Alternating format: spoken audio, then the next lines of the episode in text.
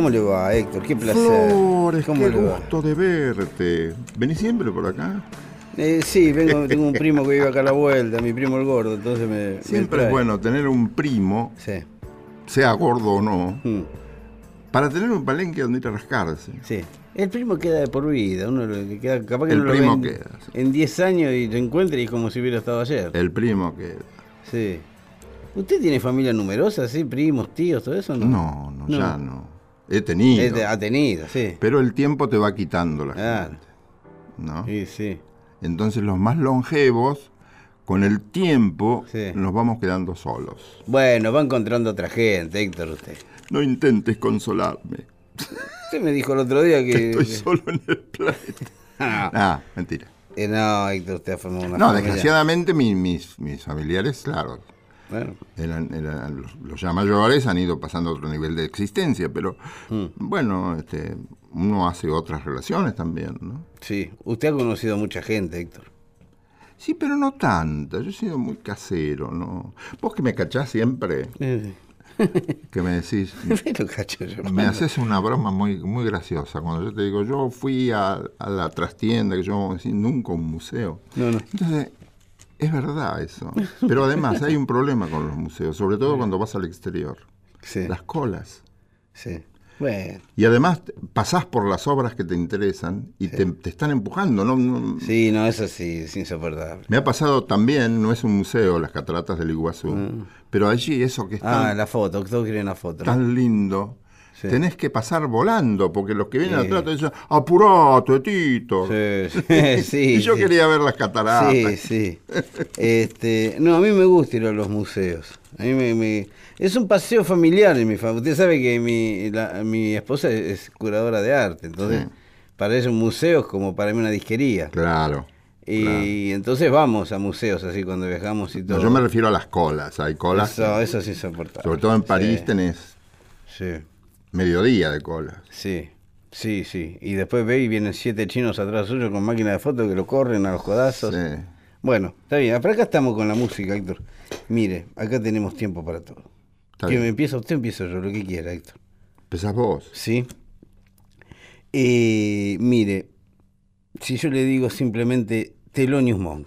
Ah, Ah, ya está, está todo dicho. ¿Qué más vamos a decir? tengo un concierto en, en Tokio. Ah, ah, ah, yo tengo uno en el Carnegie Hall, que es uno de mis favoritos. Yo creo que este es del Carnegie Hall. Qué hombre, Eh. qué, qué, qué músico inteligente, eh, qué Qué talentoso. compositor era aparte, porque las canciones, uno se da cuenta cuando hay un buen compositor, Lennon y McCartney, Jobim, ¿sí? este, Dylan, es cuando los demás hacen las canciones de él, Claro. que encuentran, son todas diferentes, desde la misma partitura salen todas cosas diferentes. Eso es un gran compositor, Los famosos silencios. de telonios, largos, Sí. sí, sí, y, Thelonious Monk. y tocaba el piano, este, como decía Charlie, como un animal. Tocaba a veces eh, Sí. y se quedaba un rato pensando, uno creía que se iba a desmayar y metía otra nota ahí, era la que había que meter, eso era genial. Y vos te das cuenta que tenía que ver. Sí, sí, él la estaba pensando. Era esa la nota. Sí. Y hay, hay un documental muy lindo, creo que es de, este, o producido o dirigido por Clint Eastwood, muy fan de, de, de Telonios, Sí. que recopilaron material de sus giras, pero no tanto en el escenario, sino él con la esposa comiendo, él en el tren, él en una sala de, de espera, él en, en un camarín, y ahí uno se da cuenta de, de lo genial de Telonios, ¿no? que aún en ese momento estaba buscando algo para hacer esa noche. ¿Cuánto le debe la música también a Clint Eastwood? Esto es dicho entre paréntesis, ¿no? El jazz, sí. Lo de sí. Bert. Sí, y Play Misty for Me, lo que hablamos siempre, la primera Sí, película de él. esa- Sí, sí, sí. Este, bueno, eh, Thelonious hace entre in- infinidad de composiciones que ha hecho. Blue Monk, por ejemplo. Mm. Hay una que es la que, capaz que es lo que es Yesterday para los Beatles. Vio que Yesterday es una canción más versionada de... Hay versiones de Yesterday de los Beatles en, en ruso, en chino, en, en cualquier idioma. Claro, porque es un hallazgo melódico impresionante. Sí.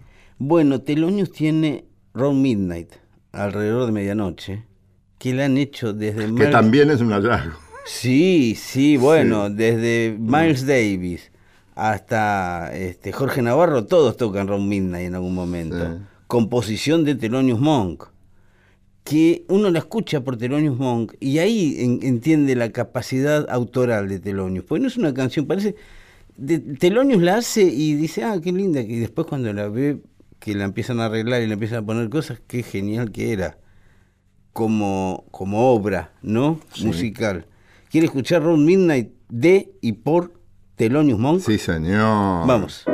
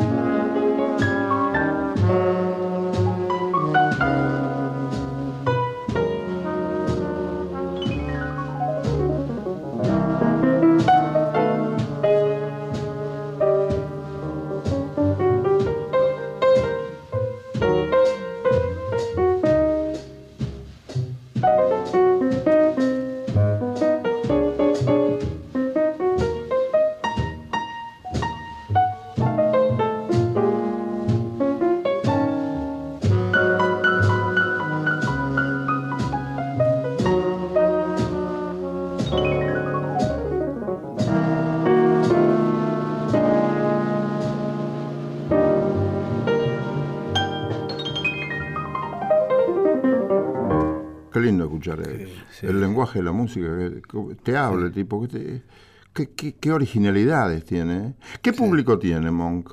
¿Hoy?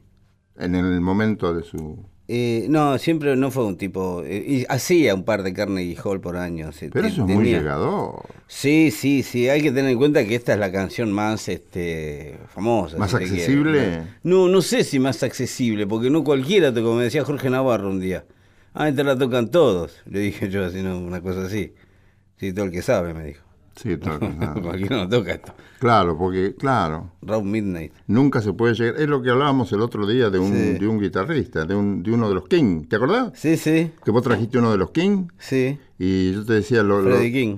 claro, empardar el sentimiento al tipo. Claro. Sí, sí, usted puede poner el dedo ahí, aprieta igual que él y toca la cuerda igual que él, afinado como él, y no es, no suena igual. Eso es otra cosa. Telonius es eso. Y eso que en el piano no tenés que poner, tenés que tocar Es un instrumento de percusión. Es un instrumento de percusión.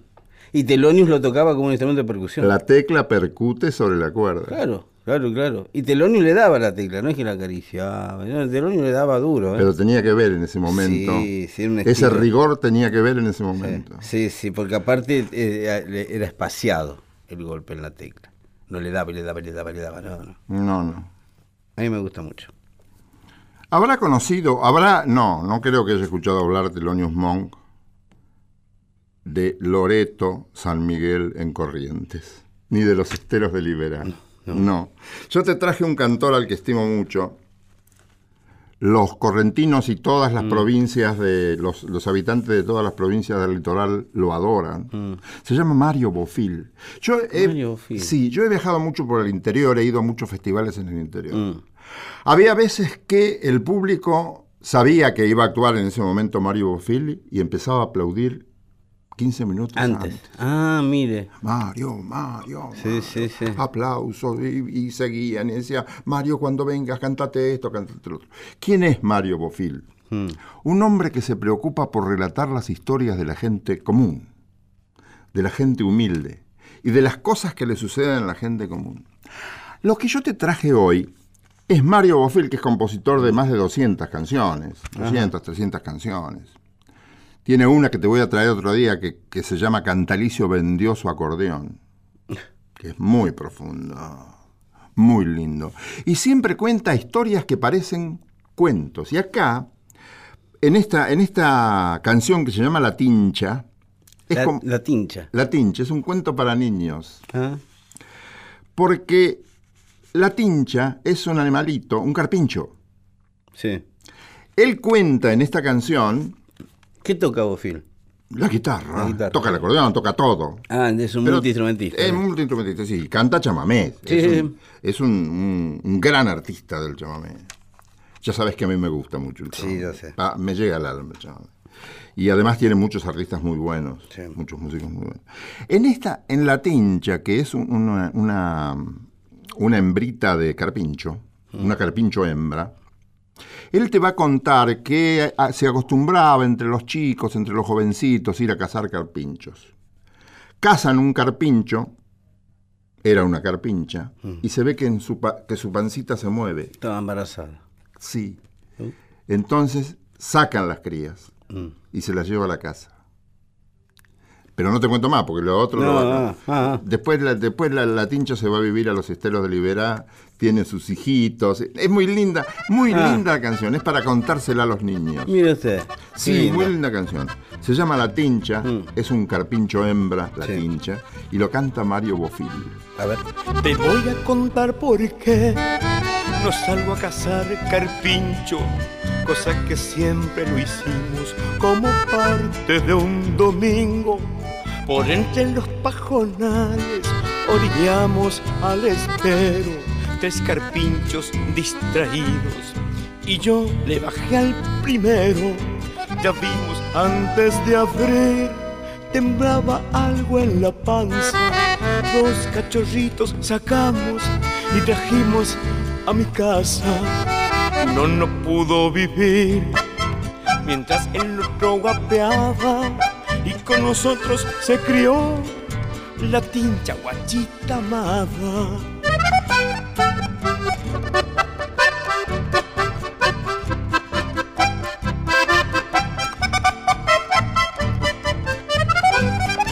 Familia decidió devolverla a los esteros, ya en la casa no cabía.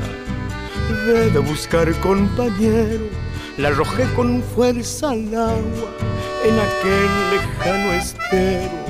Y cuando fui hasta mi coche, la tincha llegó primero.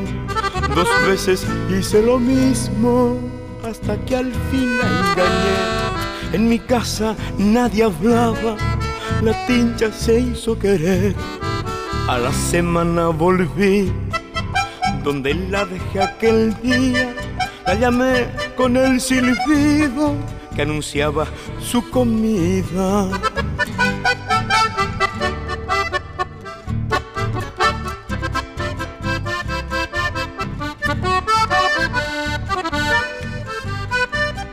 Pronto entre camalotes vi que algo se movía. La Tincha vino al encuentro. Le juré que volvería. Cada vez tardaba más hacerle caso al silbido. Y un día quedó muy lejos. Tal vez le asustó un furtivo. La tincha estaba quietita y bien los alrededores danzar entre camalotes, tres cabecitas marrones ante la osca mirada que me invitaba a un olvido. La madre me presentó y se perdió con sus hijos.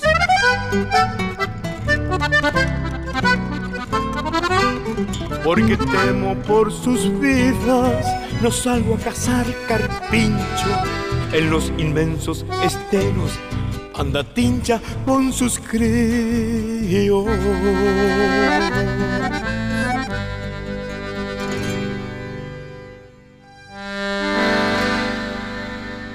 Esta historia la elegí porque es Mm. muy para niñitos, es como...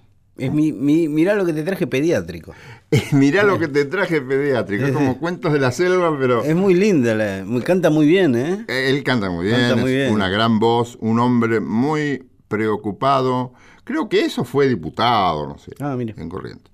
Este, pero además es un artista, no, no cabe ninguna No, duda, es fiel intérprete Sí. de las emociones humanas. A él le interesan las historias sencillas de la gente sencilla, de la gente de a pie como nosotros, Sí, está bien, es lo que hay que hacer. de la gente común, de la Sí, gente es lo que hay que hacer. humilde.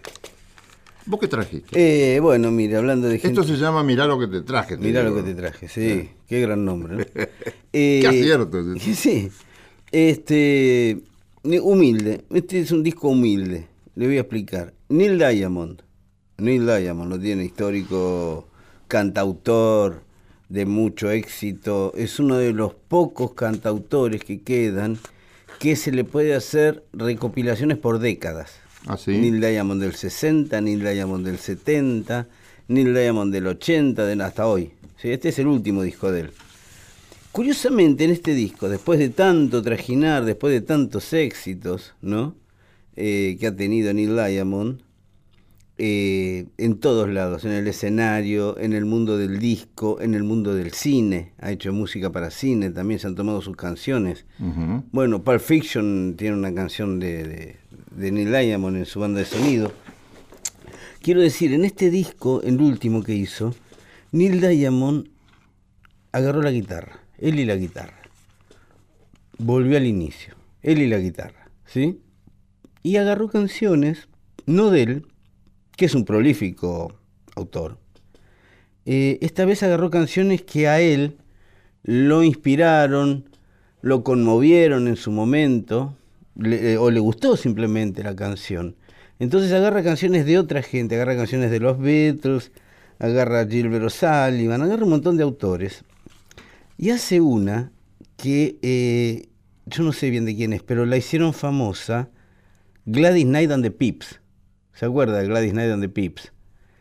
Tren de medianoche a Georgia, que es una canción, Midnight Train to Georgia, Me acuerdo de la canción, pero no de ella. es una canción, es una canción soul que es originalmente es eh, este Gladys Knight y los Pips, que es un coro de tres negros que tenía una canción muy arreglada, muy es- este la hace este la, la simplifica tanto que es, es otra canción. Es la misma canción, pero es otra. ¿Quiere escucharla? Sí, como no. Neil Diamond, Midnight Train to Georgia. LA proved too much for the girl. So she's leaving the life she's come to know.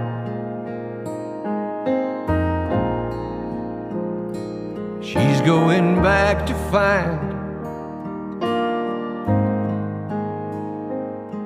what's left in her world. The world she left behind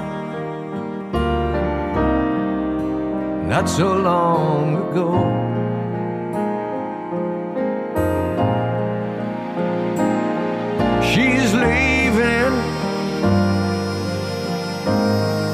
On the midnight train to Georgia. She's going back, she's going back to a simpler place and time. And I'll be with her on that midnight train to Georgia. I'd rather live in her world than live without her in mine.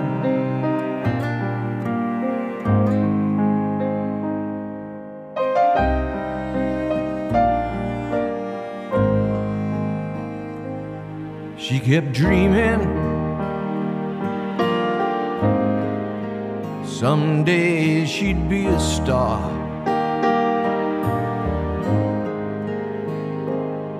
But she found out the hard way some dreams don't come true.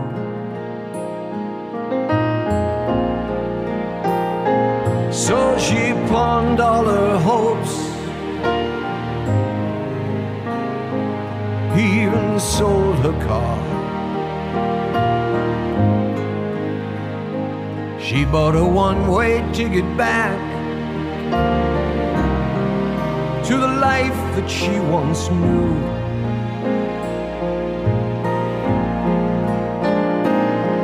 She's leaving on the midnight train to Georgia.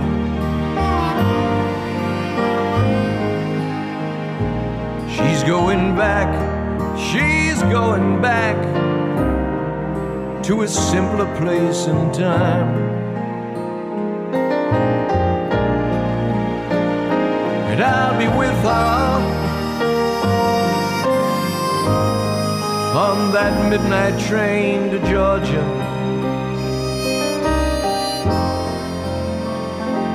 I'd rather live in her world than live without her in mine.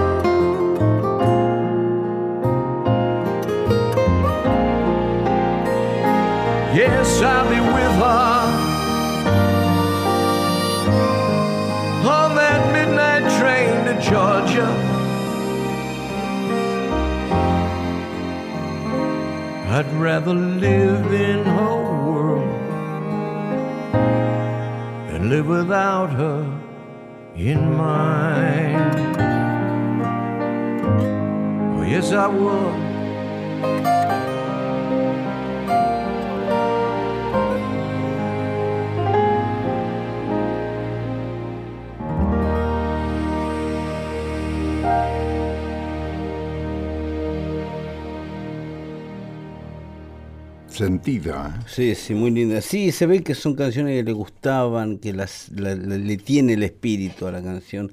En realidad esta es una canción que parece, no alegre, pero parece una canción muy romántica, es muy dolorosa, la que el tipo está viendo que la mujer se le está, tomando el tren de la medianoche a Georgia para volverse, no lo está dejando.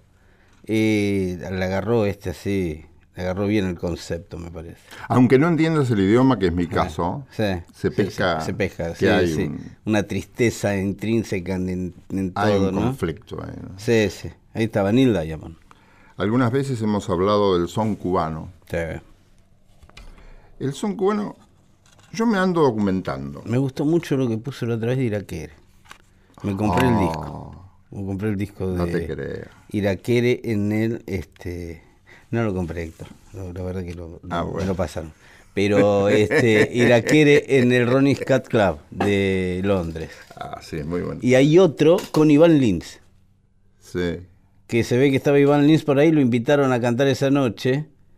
Eh, también estaban los dos juntos. Iraquere en Londres es el que usted me mostró.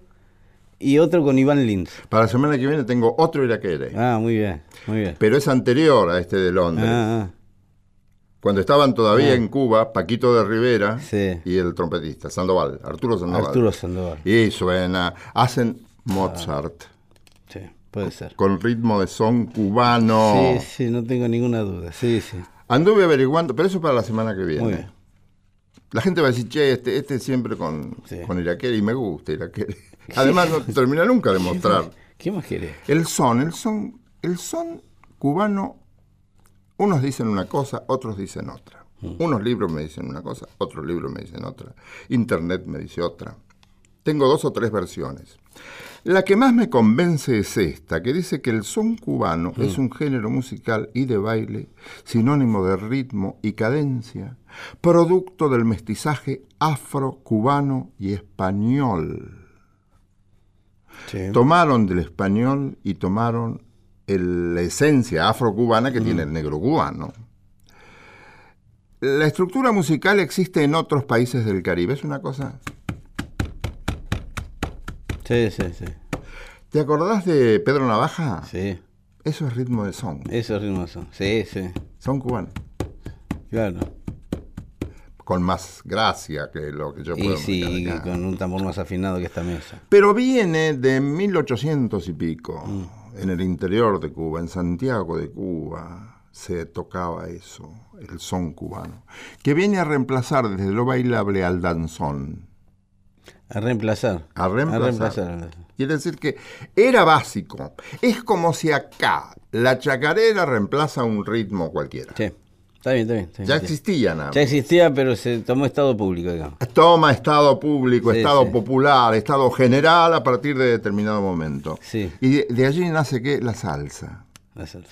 Una vez en Puerto Rico le pregunto a un muchacho que cantaba salsa, le digo, ¿qué es la salsa? Sí. Se sonríe, mueve la cabeza para todos lados y me dice, no es nada, es un híbrido. Es un invento. Está hecho en base al son cubano, a la guaracha y a la rumba. pero todo. fundamentalmente es el son cubano. El son cubano es lo más extraordinario que hay. Sí, sí. Expresión del son cubano fue el Buenavista Social Club, que dio la vuelta al mundo. ¿no? Sí, sí. Yo particularmente tengo algo de Buenavista, que Mm. es, es un disco que se hizo con Pío Leiva, Rubalcaba, Sí, Gonzalo Rubalcaba. ¿No? O el padre. son dos, no sé si es, no, son dos que no tienen ningún parentesco. Ah, ¿no? Ah, yo pensé que era padre. No me acuerdo cómo se llama este Rubalcaba, Sí. pero hay otro que es concertista. Sí. Este es Rubalcaba y lo conocemos por Rubalcaba, Guillermo Rubalcaba. Guillermo, este es el otro, sí. Este es Guillermo. El que vos decís Gonzalo. es, es un concertista de piano. Sí. Que hace Ah, ah, otra cosa. Este, mm, yo también estuve muchos años confundido. ah. Decir que no tuve que dar ningún examen, pues si no lo hubiera aplazado. Yo creía No, que, era ese Rubalcaba. Han hecho un disco que se llama Soneros de Verdad. Sí. Y acá está la esencia del son cubano traído por estos tres tipos que son un desprendimiento del Buenavista Social Club. Claro, son integrantes del Buenavista Social Claro, Club. pero Claro. cubanos Eh, a morir. Así como decimos de muchos otros músicos. Sí. Anda a cantar como cantan ellos. Claro. Ah, y además, la esencia del son es que el tipo improvisa. Va improvisando la letra, óyeme querida, que yo te quise mucho, y el coro le dice, yo te quise mucho, y te- pero tú no me quisiste y entonces... yo el tampoco". coro sí está fijo, digamos. El, El coro, coro sí. está Lo demás fijo. es improvisado. Lo demás es improvisado y- Ah, e improvisan los músicos también. Sí, sí, se te habla. Originalmente, después Bueno, vendrán los acuerdos. el que hacía mucho eso era en vivo, era Héctor Lavoe. Claro. se peleaba con sus músicos, así al ritmo de la, la gente se empezaba- te, te dabas cuenta estaba todo, ya lo tenían manchado ya como Sí, era. Bueno, ahí tenés una buena, Sí. una buena, un buen ejemplo, la voy. Lavoe. Gran artista, la Qué grande Lavoe. Que, que joven murió también. Qué lástima. Bueno, ¿querés escuchar? Son, Son- cubanos, son cubanos, puro, por puro, favor. puro. Por favor. Estos son los capos del son.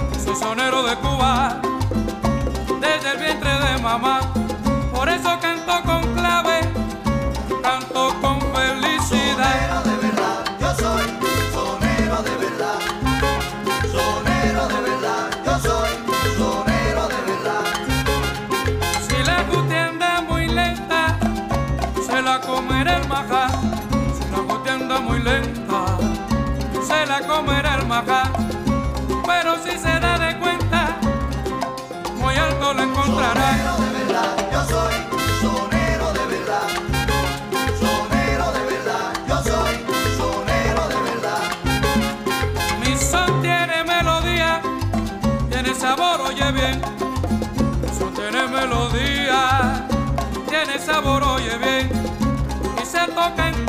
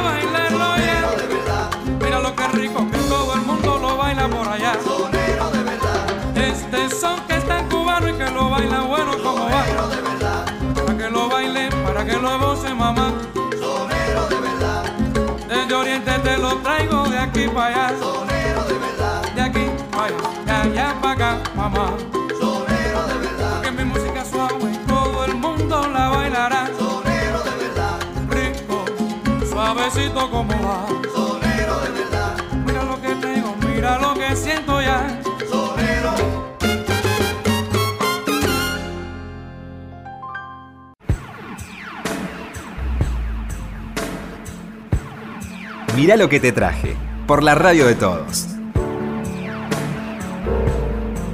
Estamos con, con así gente eh, de Latinoamérica, digamos. Vamos a Brasil, vamos a Río. ¿Le gusta Río? Sí, sí. Río. Hay que vacunarse. Sí, bueno. Eh, estos son cariocas. Estamos vacunados los dos. Sí, nosotros sí. Nosotros a nosotros no nos agarra nada. ya. No, no, ya no. El bicho que nos llega a picar a Los nosotros. bichos se se disparan, se muere. envenenan los bichos. A mí me picó un mosquito y murió. se rascó tanto que se murió. Sí, pobre mosquito.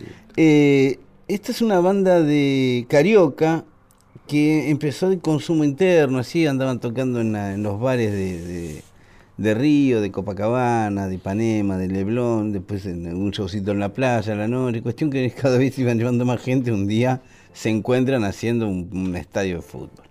Estoy hablando de Ciudad de Negra, Ciudad Negra, Ciudad de Negra. Banda de reggae brasilera, banda de reggae, que en vivo, en vivo son que son pura energía. Yo cuando los brasileños la agarran, en vez- se ponen todo de acuerdo en algo y le dan para adelante, estos. Que son, empezaron haciendo canciones, este, nada, de Bob Marley, en fin, estándares del reggae, hasta que empezaron a componer y cuando empezaron a componer descubrieron una beta que hace, aparte son tres tipos, son tres mulatos pintones de, de pelos de peluquería, no, no son tres desarrapados como nosotros, son unos pibes que se arreglan y cantan y componen muy bien, a mí me encantan, la verdad. Me dijo Juan Chivaleirón de los Pericos que estuvo con ellos, compartieron un escenario, compartieron escenario varias veces, me dice, son increíbles, son increíbles de, de la- la- de cómo disfrutan. Son tipos que se enciende la luz del escenario y ya son otra gente, están disfrutando. Podrían estar tirados este, descompuesta bajo el escenario, pero se prende la luz del show y ya se convierte en otra cosa. Qué ¿vio? buena expresión esa, descompuesto. Sí, sí, ¿Qué bueno. te pasa? Estoy descompuesto. Estoy descompuesto. Eh, estos no, estos van al escenario, estos hacen un reggae muy carioca también, con un saborcito brasileño. Le va a gustar, me parece. ¿Quiere escucharlo? A Estrada Pero se claro, llama. sí. La Estrada es la, es la vereda, ¿no? Estrada, Cidade Negra. A ver. Você não sabe o quanto eu caminhei pra chegar até aqui. Percorri milhas e milhas antes de dormir. Eu não cochilei os mais belos montes escalei. Nas noites escuras de frio chorei.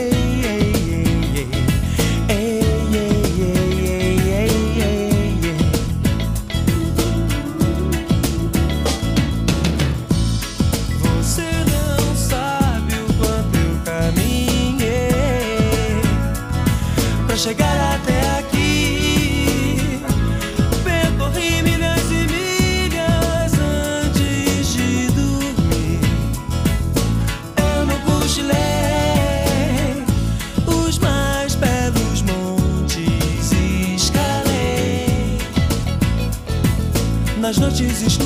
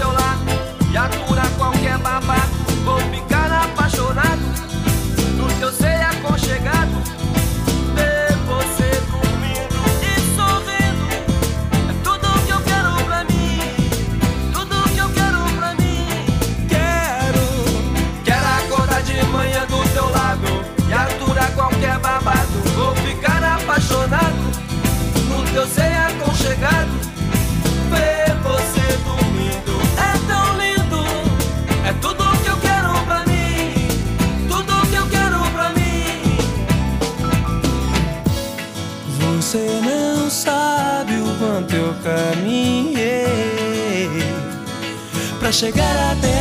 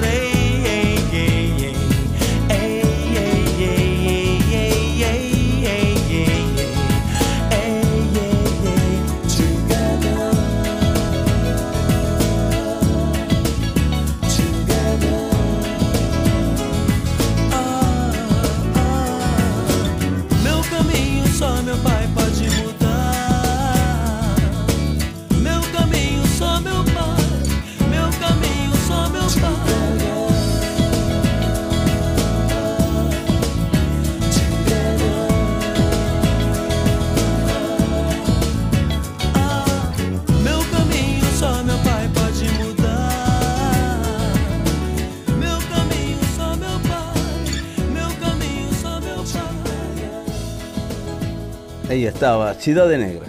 Bien, amigo. ¿Le gustó? Ciudad de Negra. Claro que me gusta. Me alegro, me alegro mucho. Transición. Sí. Lidia Borda. Otro tema, como diría Santo. Como diría Santo Este, otro tema. Otro tema. Lidia Borda, Sí. que sí es otro tema. Sí, es otro tema, Lidia Borda. Ella en sí misma es otro Sí. tema. Una de las mejores cantantes surgidas en los últimos tiempos, Sí. de las últimas camadas, que se van, las, las camadas vienen Mm. generacionalmente, de cuando en cuando. Pasa como siempre con el arte. Sí. Muchos son los llamados, pero pocos los elegidos. Lidia es una Lidia, elegida, sí. no cabe ninguna duda. A Lidia Borda yo le he escuchado cantar todo, todo lo que hay. Lo único que me falta es escucharle cantar lírico, pero, por ejemplo, un día, esto te lo conté ya, pero te lo voy a refrescar. Fui a la trastienda y sale a cantar con Ligia Piro como Sí, sí. invitada y canta jazz y para mí fue una sorpresa, canta. Sí, sí. Ha frecuentado el rock, Mm. ha frecuentado el tango y frecuenta también el folclore nacional. Ha hecho un disco sobre Yupanqui. Y ahora, y con esto también te tengo Mm. bastante cansado, No, yo, esto me interesa porque soy hombre de la llanura. sí. Vas a decir, che, otra vez, bueno, sí, yo sé que soy de la llanura. No, no, ya me convenció de la llanura, el tipo que ve la llanura y la, la melan- Sí, sí, totalmente. Y no necesita levantar la voz porque... Sí, claro. Porque no necesita, porque no hay montañas. ahí. No hay ni mar ni mar. Es la pampa húmeda. La pampa húmeda. Hay canciones que son de la pampa húmeda. Mm, Hay, hay ranchitos donde la gente estaba sola, o era- era un- algunos eran puestos en las estancias, Sí. y otros no, eran como ranchitos olvidados, que tenía gente, gente que trabajaba en el campo, vivía con su compañera, con su mujer, Mm. este, o, o hombres solos que habían quedado solos, habían muerto las mujeres de la casa. Y acá hay un- una canción que se llama La Rodada. Yo he conocido este, gente con consecuencias de rodada. Se refiere a la rodada del caballo. Ah, ah, el, caballo con Claro, el caballo, el caballo va, vos, vos vas a mil. Te digo, Sí. pues yo he, vi- he visto rodada. No, yo no he rodado porque si no tendría la cabeza rota ¿no? Ah. o todo roto. Como queda el protagonista de esta canción. Esta canción es de un hombre que está solo, ha quedado solo Sí. en, su, en su rancho, en el medio del campo. Ha tenido un accidente con un caballo, pero el mayor accidente que tuvo fue el abandono de su mujer. Y lo dice muy, muy dramáticamente Escaris Méndez, que es un, un poeta que no, no tiene demasiada obra, ni muy importante. Yo creo que lo más importante es esto. Y la música es del profesor de canto de Gardel. Ah, sí. Eduardo Bonesi, sí, de Gardel y de muchos otros.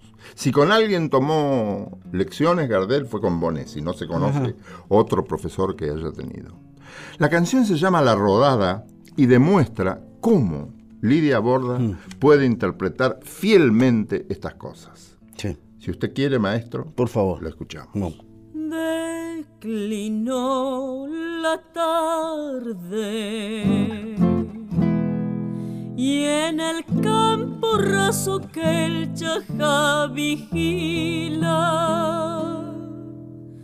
Con ese celo que es una consigna. Hizo pie la noche que en su intenso vuelo traía parecía. No sé qué misterio que en temblar me daba y hasta tuve miedo.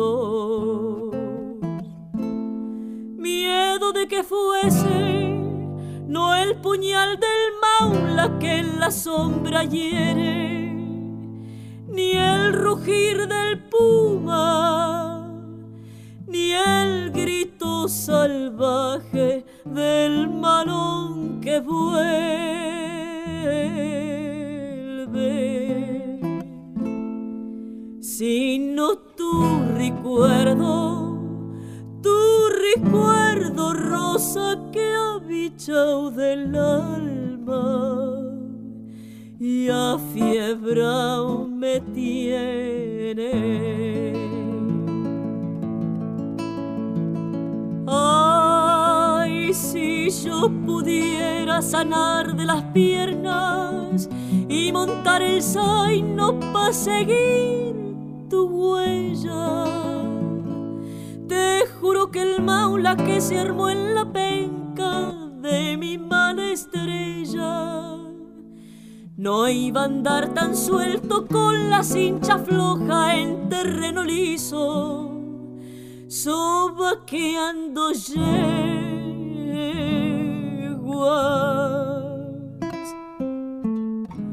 Maldita rodada.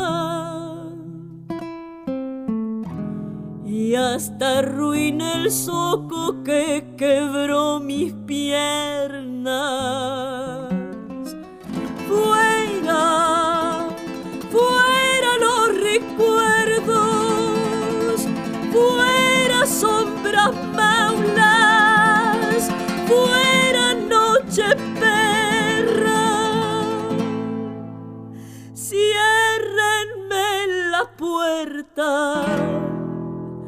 Con tranca y cerrojo.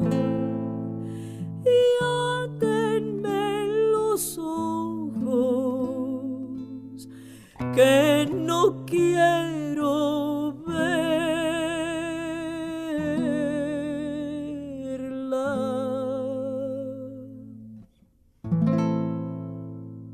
Vos que sos un hombre de a caballo, no necesito decirte que tengas cuidado, pero Es hombre de caballos. ojo con la rodada. Sí, no, no me veo rodando en caballos. Ojo con la Eh, rodada que puede ser brava. Bueno, le traje un, eh, ustedes saben, en Nacional Rock ahí estamos, estamos, este, eh, tenemos nuevos, nuevos amigos eh, que se suman. Se suma este año a Nacional Rock con su propio programa Willy Crook. Ujú. Willy Crook, un, un amigo así, hemos transitado este, muchas veredas juntos con Willy Crook. En Nueva York hemos ido a ver a James Brown, hemos ido a ver a Chaka Khan, hemos salido de gira así a ver gente con Willy, muchas veces. Y tiene muchos discos, Willy. Tiene muchos discos que se han hecho famosos y tiene otros que ha hecho él así y, y lo terminó y se lo regaló a los amigos. Yo no sé al final si se vendieron o no estos discos. Este es uno de. Un día se me acerca y me dice: Toma, tengo mi nuevo disco. Me lo dejó y se fue, no me dijo nada más. Fuego Amigo se llama el disco. Y fui a casa y lo puse. Y Willy es un tipo que toca muy bien. Willy era saxofonista, es el saxofonista original de Los Redonditos de Ricota. ¿Sí? Esa es una expresión que está de moda. ¿Qué? Fuego amigo. Fuego amigo. Sí. Claro, claro. Bueno, bueno. Este tiene unos años este disco, ¿eh? de 4 o 5 años debe tener. Este, y lo puse y dije, pero este no es, no, no es ni el Willy de los redonditos de ricota, ni el Willy que imita a James Brown, ni el Willy que hace soul. Este es otro Willy Crook. Este tema se llama No te culpes. ¿Sí? ¿Quiere escucharlo? ¿Se lo traje a usted especialmente? Sí, señor. Por favor, vamos. No te culpes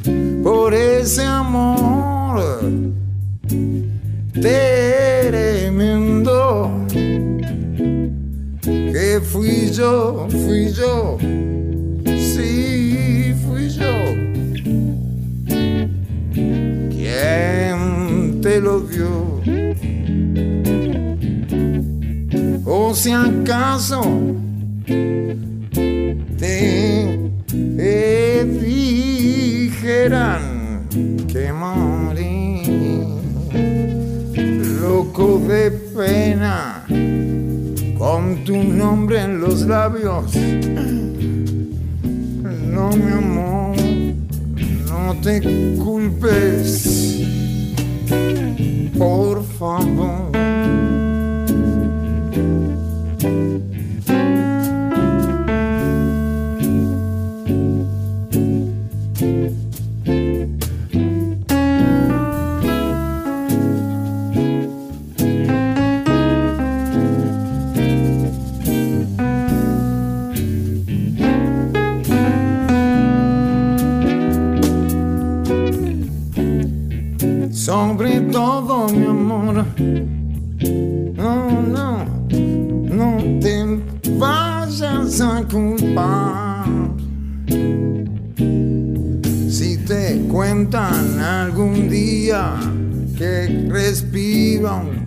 Todavía,